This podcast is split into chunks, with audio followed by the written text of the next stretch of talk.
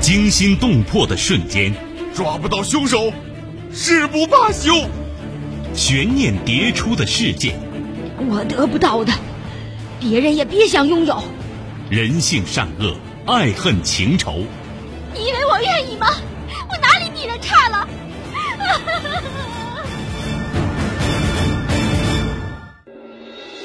谁是你今生难忘的人？谁没有今生难忘的事？难忘今生，淮南带您看尽世间百态。今生难忘，声音魅力，品味人情冷暖。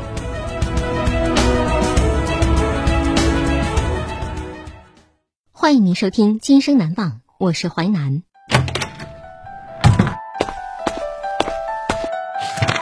事件回顾：时间二零一四年，地点重庆，人物马长英、李秀猛、李秀奎、李秀峰、李秀武，事件母亲的呼救。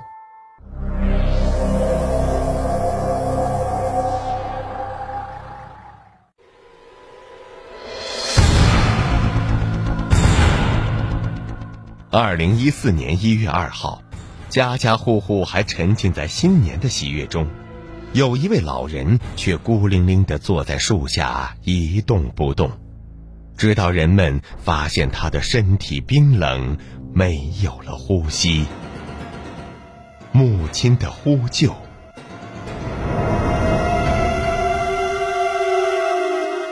老人去世。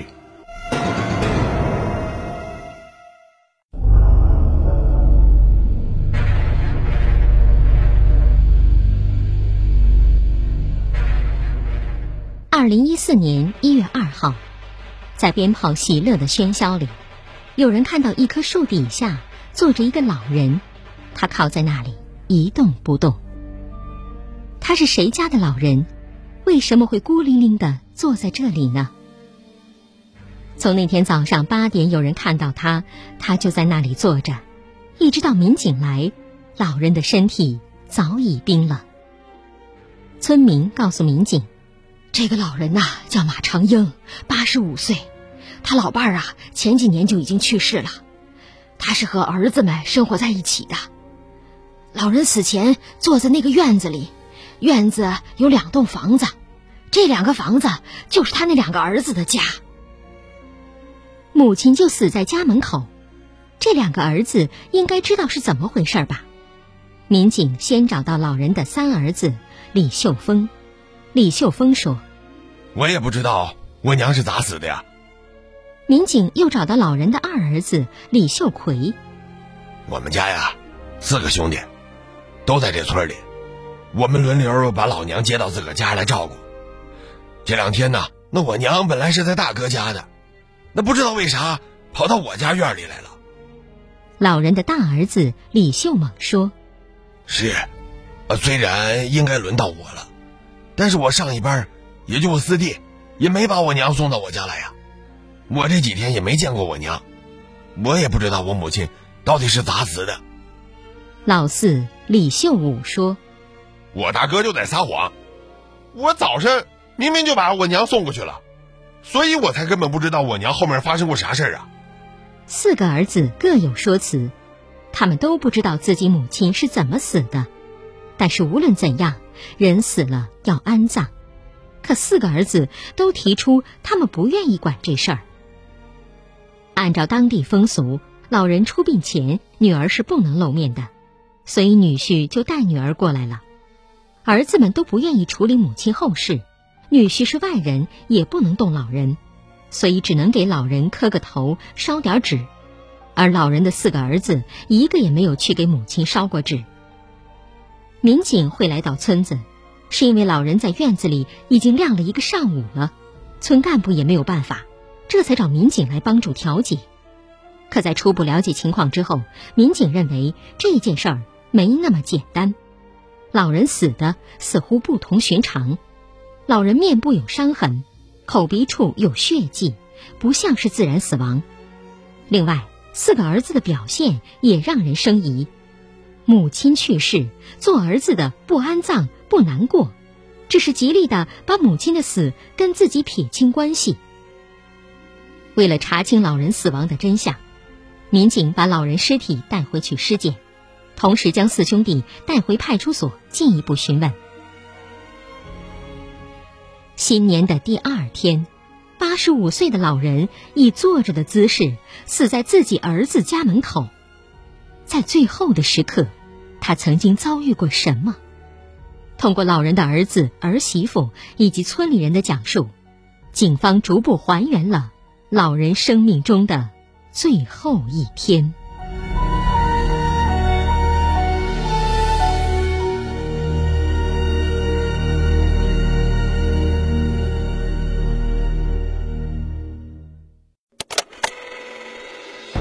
欢迎您继续收听《今生难忘》，淮南带您看尽世间百态，声音魅力，品味人情冷暖。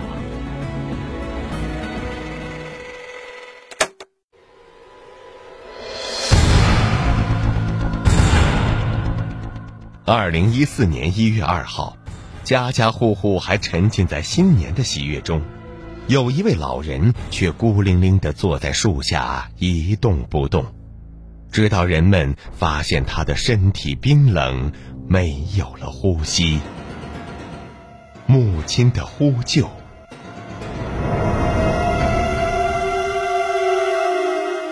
无人照管。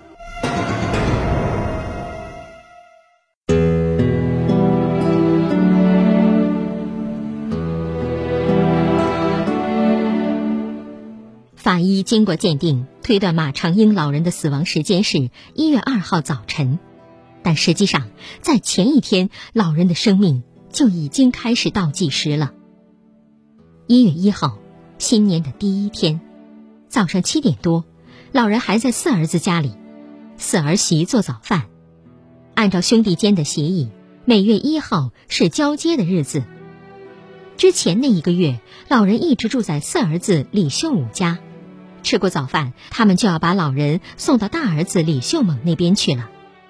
老人吃了一个馒头，喝了一碗稀饭，谁也没有想到，这是老人生前的最后一餐。吃过饭，四儿媳按照惯例，先把老人铺盖送了过去。大嫂一大早就回了娘家，当时只有大哥李秀猛在家。李秀猛说：“我跟老四媳妇说了，先别送过来，说我们忙得很。”一会儿呢，还要出去吃酒去。四儿媳坚决否认，她说：“当时大哥没跟我说这些话。”由于两人当天交接情况，他们说法不一。不管他们之间说过什么，事实上，在四儿媳回来之后，老四李秀武就把母亲送到老大家里。当时是早上的八点，但是老大李秀猛家却铁将军把门，不知道人去了哪里。老四李秀武就跟他母亲说：“娘啊，到老大值班了啊，你在这儿等他一会儿，他一会儿肯定回来啊，我先走了。”于是李秀武就把母亲带到一间破旧的土屋门口。这间土屋在一栋三层楼的背阴处，这就是母亲在大儿子李秀猛家住的地方。三层楼房是老大李秀猛家的，是在父母的房屋基础上翻新重盖的。房间不少，李秀萌女儿已经嫁出去了，只有他和妻子住在这三层楼里，地方完全够用。但他为什么让自己母亲住在背阴儿的土屋里呢？李秀猛媳妇儿说：“我之所以不让老人住，就是因为老人不会开楼房的门。”但他并没有说为什么不能好好教一教母亲，或者把门锁弄得简单一点。那天明明看到老大李秀猛不在家，老四李秀武还是走了，因为他的班儿已经值完了。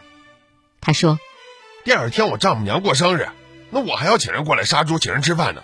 我家里没地方了，再说也到老大班了，所以我就把我娘送过去了。”老大李秀猛去别的村子喝人家的喜酒去了，老四李秀武回家为丈母娘的生日忙活去了。他们都没有空来管母亲。当时老人只能坐在土屋门口等着大儿子李秀猛回来。通过走访，警方还找到了当天曾见过马长英老人的几位村民。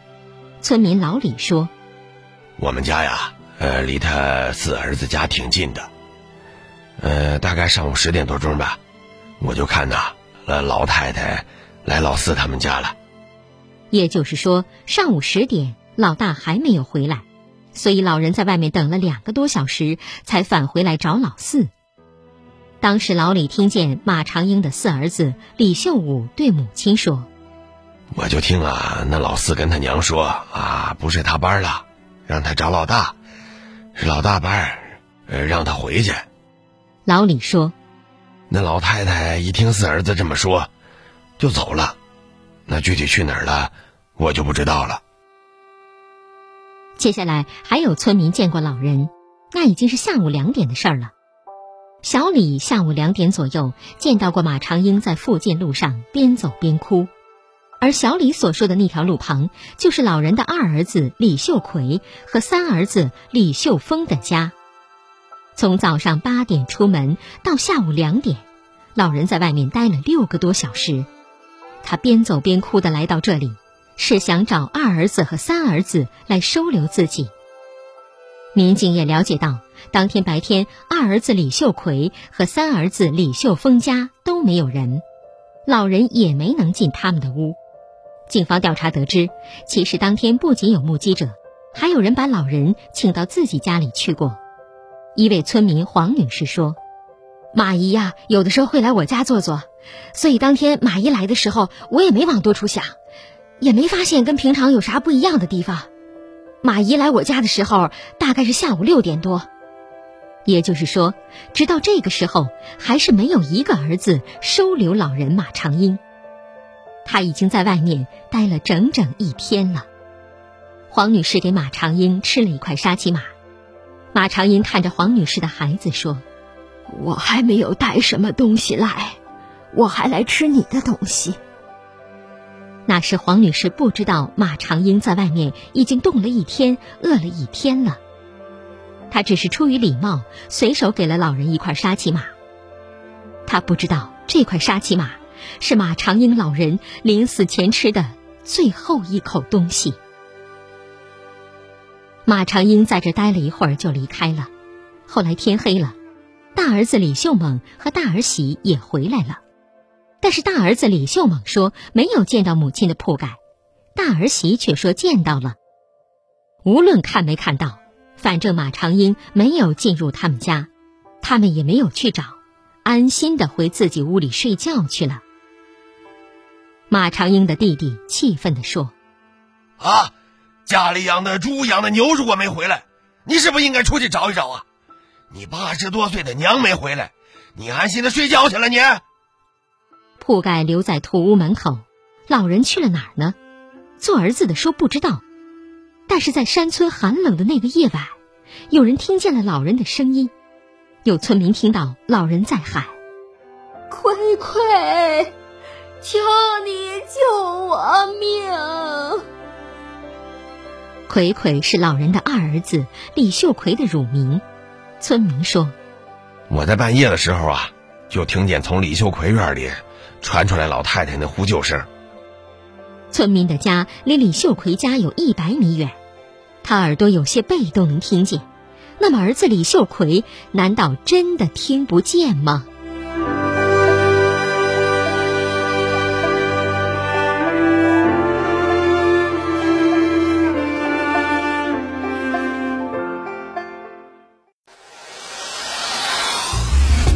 彩的故事结构，新锐的声音制作，在纷繁复杂的真相与假象中，淮南用魅力声音解读世间百态，品味人情冷暖。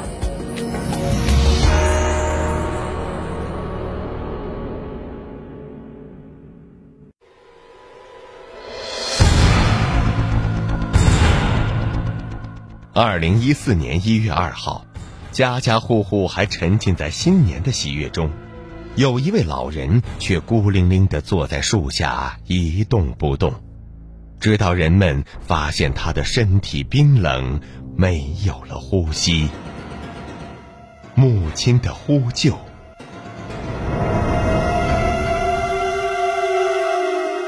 彻骨寒冷。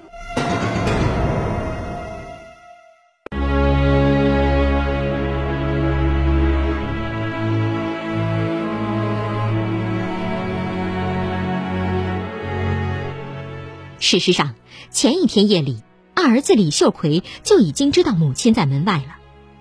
但是他觉得这次是老大和老四没有交接好，他不想掺和进来。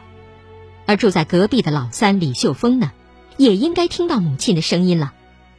但是老三李秀峰说：“该我搞的事我搞，不该我搞的事啊，我就没管。”北林村的海拔将近一千五百米，一月份。正是一年中最阴冷、最潮湿的时候。第二天早上，民警过来以后，特意测量了村子里的气温，显示的是摄氏一点九度。白天已经这样，可想而知前一天夜里有多冷。深夜的山村寂静寒冷，母亲在门外声声呼救，亲生儿子却充耳不闻。马长英弟弟说。过路的人在那种情况下，啊，你是不是都应该喊他进屋喝口水、避避风，啊，生点火取个暖呢？何况还是你亲娘，你为什么不保护他呀？啊！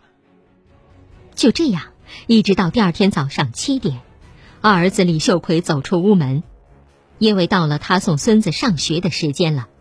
出了门，老母亲正躺在地上，他看到母亲在地上打滚，就把母亲抱起来，摸摸脸，还是热的。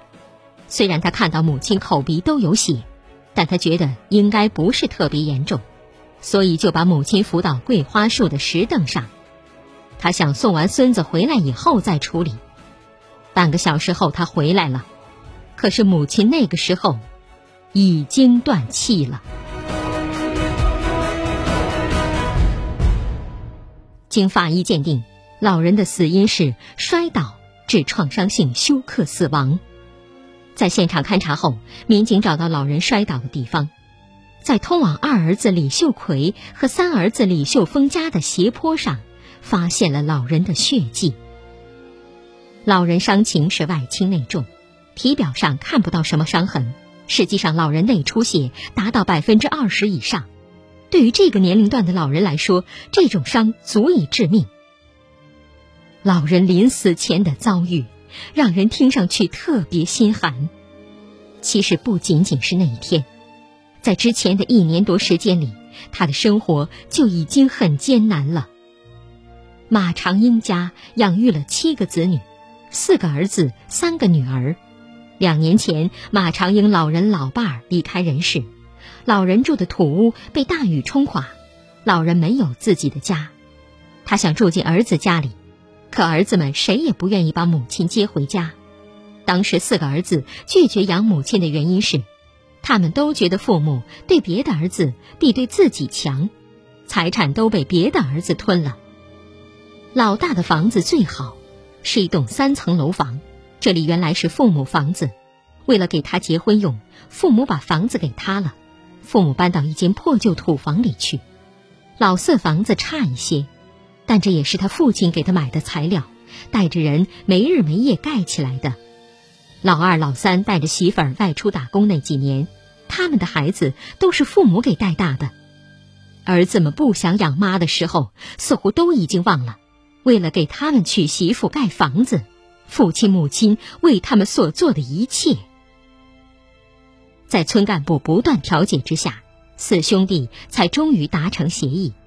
协议内容是每个人一个月轮流把母亲接到家里去照顾。就在他们轮流照顾母亲这段时间里，老人出过两次事儿，其中一次竟然是被大儿子李秀萌给打伤了，肋骨被打了三拳，胸口都打青了。当时马长英的弟弟把他送到卫生院。六十五岁的儿子对八十五岁母亲动了手，而且还打得不轻。老人女儿们看不下去了，三个女儿的经济条件都还可以，他们提出要把母亲接到自己家里养着。老人二女儿说：“你们不养她，可以拿出话来呀，我们姐妹三个可以养啊。”二女婿也说：“我们三个女婿都愿意把老人接到家里来养，没有哪个不愿意。哪怕是我们一家自己养老人都没有关系。老人当时在卫生院输了三天液，二女儿把母亲带回家，他想要好好照顾母亲一段时间，可刚待了一个月，儿子们就过来把妈妈带走了。女婿说：“老太太还是很喜欢住在女儿家的，那儿子们来接她的时候，她都哭了，她不想回去。”而马长英的儿子却说：“这个老人嘛，毕竟有儿子嘛。”为什么要让女儿养啊？在咱们农村就这个规矩。谁能想到马长英在接回来的第二天又受伤了，这一次伤得更严重。他是被大儿子李秀猛家的狗咬伤的，整条小腿全部咬烂了。马长英只好留在大儿子家养伤。也正是因为这个原因，老母亲在大儿子家里多住了一段时间，这才导致了后面悲剧的发生。老大李秀猛觉得他之前多照顾了母亲一个半月，所以这个时候还是应该老四李秀武接着照顾母亲。这也是为什么李秀猛在明知道母亲来自己家还出去喝酒，而且还很晚回来的原因。因为他觉得他之前照顾的时间长了，不应该这么快又轮回到他这里。而其他三个兄弟则认为，不是自己的班儿，不归自己管。所以到了最后，这四个儿子都把母亲关在了门外，让母亲马长英生前最后的那个夜晚冷得彻骨。老人去世之后，当地村民联名给公安局、法院写了一封信，信里面有这样的一段话：就算是一个流落街头要饭的乞丐，作为一个有良知的人，都有义务去照顾他，何况是你们的母亲。就算是你家里喂养的动物一整夜的嘶声费力的狂叫，你也应该开门去看一眼，更何况那是一个人，你们的良知何在呀？村民们都认为老人死得太冤了，他们希望这四个不孝子能得到严惩。重庆市万州区人民法院把法庭搬到村子里，在十里八乡的乡亲们面前审理这起案件。那天开庭从早上八点持续到中午十二点，现场旁听的人也越来越多。其实这四兄弟年龄最大的六十五岁，最小的也四十多岁了。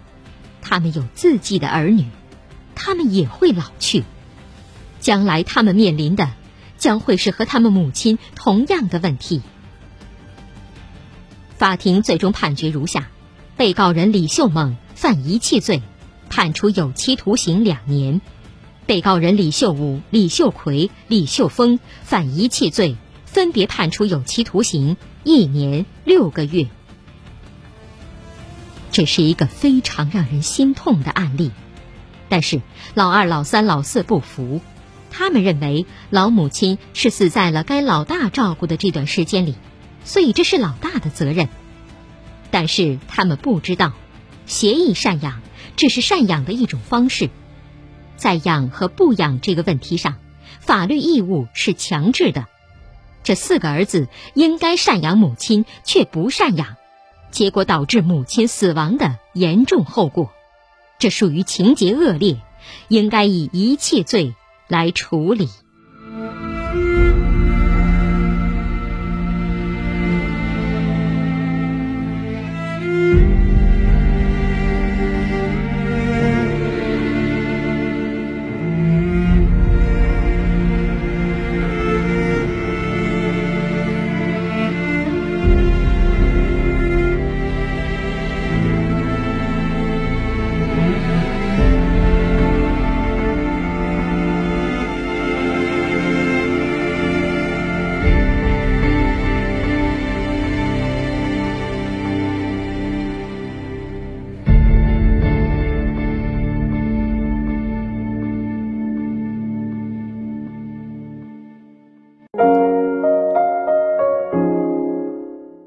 今生难忘启示录，逆子无情甚于蛇蝎。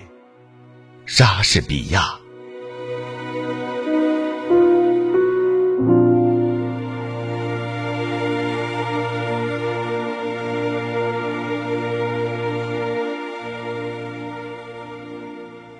纪实小说剧《今生难忘》，编辑制作淮南，演播淮南一心，监制王林、李硕。您还可以通过吉林广播网、木耳 FM、蜻蜓 FM 在线或点播收听。